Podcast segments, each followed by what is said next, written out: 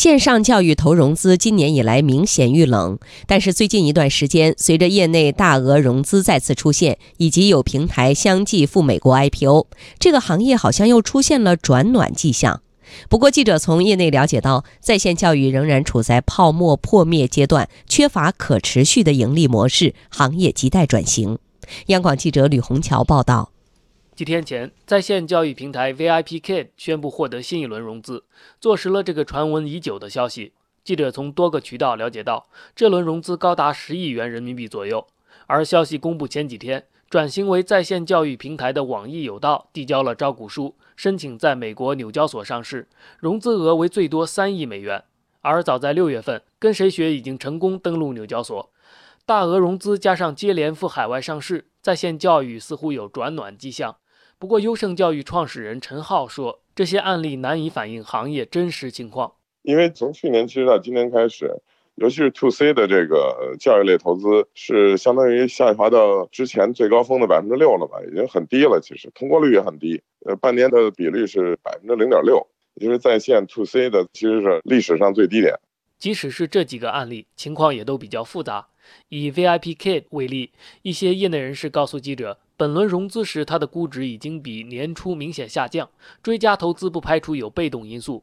实际上，从盈利情况看，在线教育行业依然不乐观。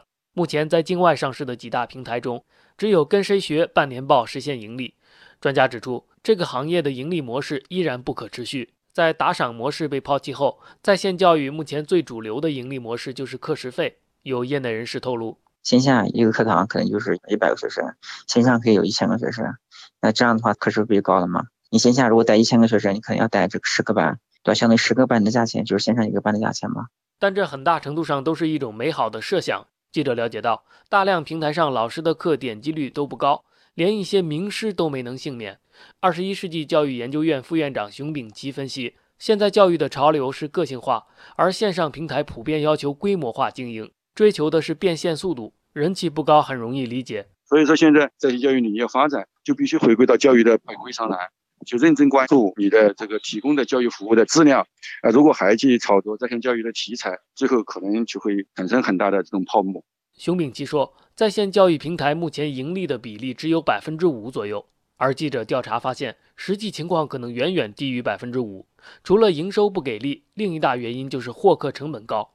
不少人可能认为线上获客成本要远低于线下，陈浩却告诉记者，在线上教育领域，事实可能正好相反。线上你发布任何一个信息，通过数据运算推送是一个长周期，其实它并不精准，而且你投出一个广告是大炮打蚊子。但是线下不一样，你就放学到学校门口守着，那就是最精准了，都在围墙里头，它的成本极低。值得注意的是，经过多年布局和洗牌，线上教育仍然没有像其他互联网行业那样形成巨头竞争格局。